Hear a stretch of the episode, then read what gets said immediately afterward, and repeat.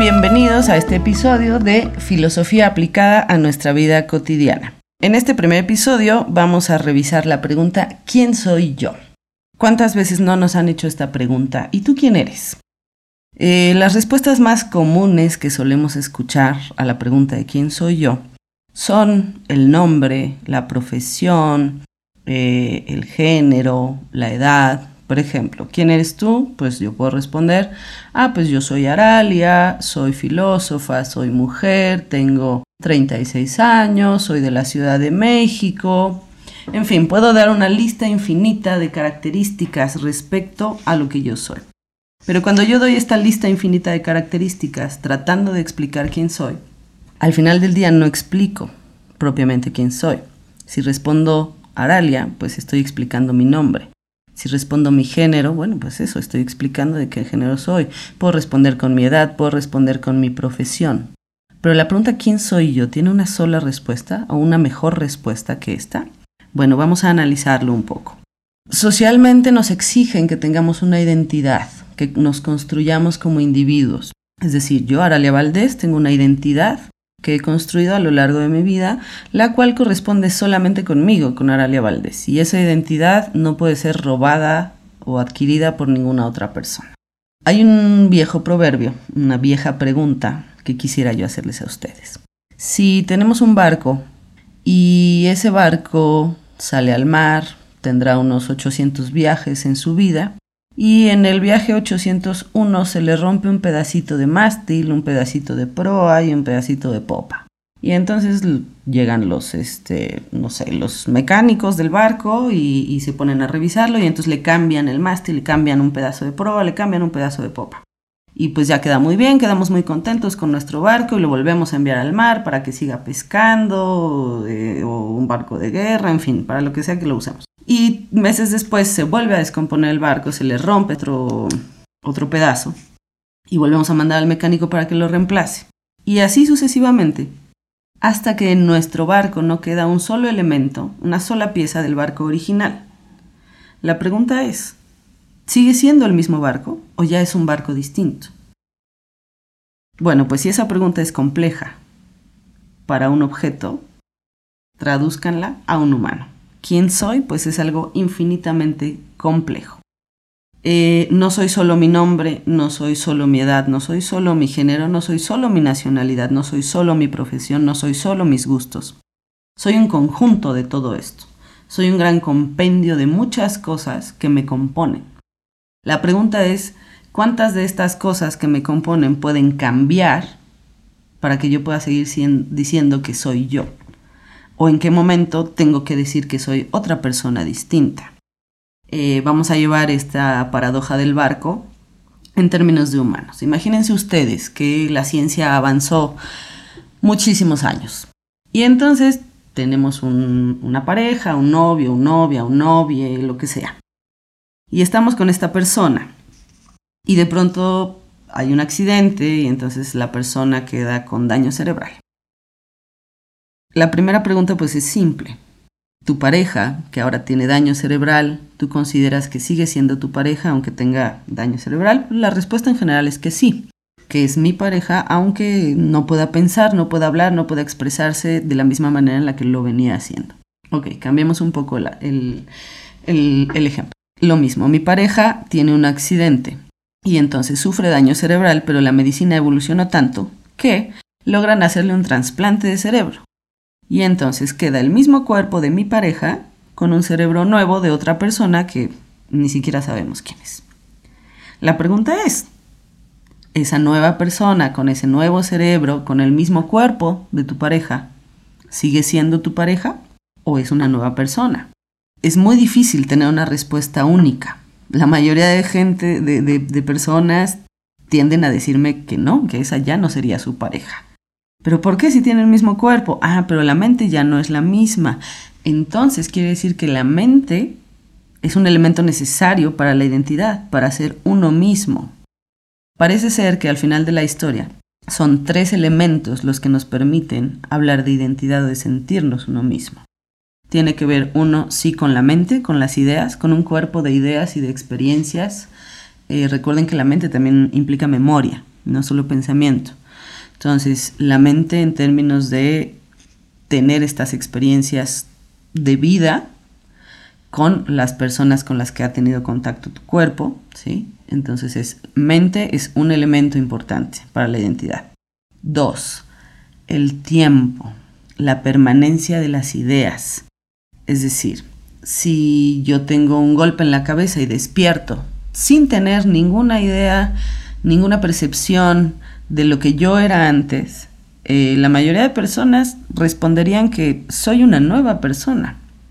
Pero pues no sé, si a mí me sucediera, yo no sé si yo me asumiría como una nueva persona o como la misma Aralia en una nueva construcción. Eso es algo, una respuesta circunstancial.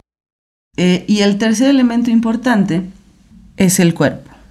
Tenemos entonces mente, tiempo y cuerpo. Si perdemos alguno de estos tres elementos, podríamos entonces abrir la posibilidad de decir que yo ya no soy la misma persona o que esa persona de enfrente ya no es la misma persona que era. Para tratar de resumir un poco la idea, la identidad es algo que se construye de manera holística dentro de una sociedad que implica necesariamente tres elementos sólidos o duros, es decir, que permanezcan un poco más en nuestra mente, que son la mente, las ideas que podemos generar, los recuerdos y las experiencias que tenemos con esto, el tiempo, es decir, nuestra memoria, cómo podemos remontar estas experiencias, eh, o si no tenemos ya estas experiencias, y tercero, el cuerpo, es decir, si me cambian totalmente el cuerpo. Y vamos con un ejemplo para este tercer punto. Si, de nuevo, eh, ahora la inversa, mi pareja sufre un, accidente muy grave y de nuevo la, la ciencia está muy avanzada y su cuerpo queda destrozado pero su mente intacta. Y entonces logran hacer el trasplante de su cerebro a otro cuerpo. Eh, mi pareja va a tener en teoría pues las mismas ideas que había tenido, los mismos recuerdos, estamos cumpliendo con dos componentes importantes que son mente y tiempo, pero va a tener un cuerpo totalmente distinto. Supongamos que incluso un cuerpo de otro sexo. ¿Qué pasaría entonces? ¿Seguiría siendo mi pareja? Yo podría verla como la misma persona o sería una persona totalmente distinta. Como pueden ustedes analizar, pensar quién soy yo no es algo trivial. Y dependiendo, como les dije al inicio, de este episodio, dependiendo de la respuesta que nosotros demos a esa pregunta, es el cómo nosotros nos situamos en el mundo. Si yo en un momento respondo quién soy yo y mi respuesta es yo soy filósofa, entonces lo que estoy poniendo como mi escudo, como mi bandera, como lo que es más importante para mí es el ser filósofa. Pero si yo respondo quién soy yo y entonces lo primero que respondo es soy mujer, ah, pues entonces el género es algo muy importante en ese momento de mi existencia. Eh, hay, que observarnos, hay que ver qué respondemos cada uno. El riesgo de la identidad, el riesgo de pensar en esto eh, eh, de esta manera, en el quién soy, es que la palabra soy es algo que nos lleva a pensar algo ya hecho, ya determinado, ya delimitado. ¿Cuántas veces no hemos escuchado por ahí decir que em, el ser, una de dos, o nace incompleto y busca la media naranja por la vida, o el ser nace siendo perfecto. Y pues la verdad es que ninguna de las dos. Ni nacemos perfectos, somos entes absolutamente perfectibles, es decir, nacemos incluso si nadie nos educa, o podemos ser seres muy imperfectos, altamente imperfectos, y por el otro lado, no nacemos sin nuestra media naranja, ¿no? Esto tiene que ver con el mito del amor romántico que veremos en algún, en algún episodio siguiente, eh, ya profundizaremos al respecto, profundizaremos, al respecto. Sin embargo, lo importante de decir acá es que no nacemos incompletos. Pero el ser, la palabra soy, nos suena a una totalidad, es decir, yo soy algo, y eso implica un tiempo.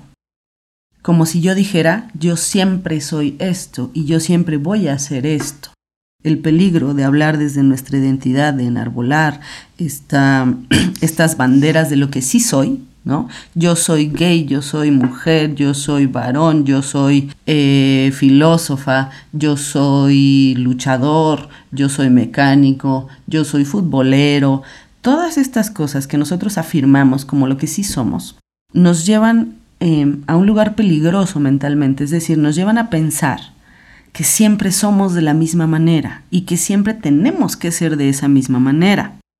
El pensamiento de la identidad o la pregunta por el quién soy yo, al final del día nos restringe muchas posibilidades de pensamiento y nos delimita a ser solo de una manera y a defender esa única manera a capa y espada en contra de todas las otras maneras de ser. Así que hay que pensar con cuidado cuando respondemos quién soy yo. A mí a veces me gusta responder, pues no soy. La verdad es que no soy más de lo que soy. Es decir, puedo ser muchas cosas que todavía no soy y no lo sé. Pero si yo respondo, ah, pues yo soy esto, yo soy ABCDFG, estoy delimitando en mi mente que en el futuro nunca podré ser HIJK, porque lo que soy hoy es lo mismo que voy a tener que ser toda mi vida.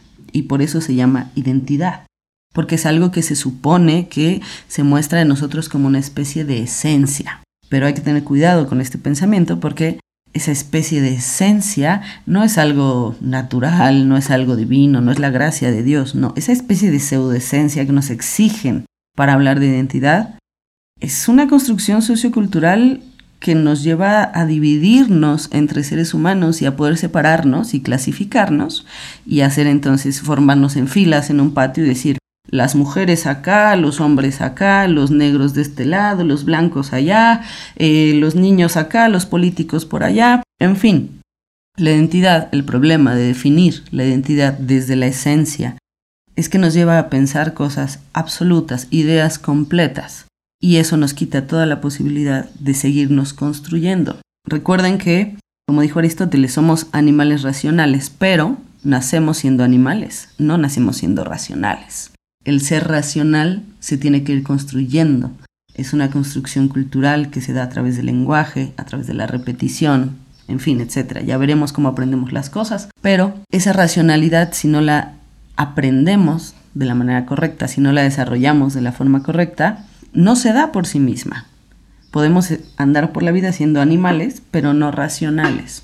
Y se supone que lo que distingue al ser humano del animal es precisamente la racionalidad. Así que tenemos que fomentar esta racionalidad que es aprendida. Entonces, pensar en la esencia de la identidad, en quién soy yo, es muy peligroso pensarlo desde la naturaleza, desde mi esencia, desde el decir es que yo así nací así soy y siempre he sido así. Cuidado, el ser humano es un animal de construcción todo el tiempo nos estamos reconstruyendo y deconstruyendo. Es muy importante que nos permitamos a nosotros mismos deshacernos de ideas viejas, anquilosadas y poder adquirir nuevas ideas y ver el mundo de manera fresca y distinta muchas veces a lo largo de nuestra vida. Pero palabras como la identidad, eh, que nos obligan a, a, asirnos de ciertas determinaciones, de ciertas definiciones limitadas y limitantes, nos ponen contra la pared, no nos permiten modificarnos a nosotros mismos, no nos permiten ser en libertad, nos permiten solamente ser de modo coartado y de modo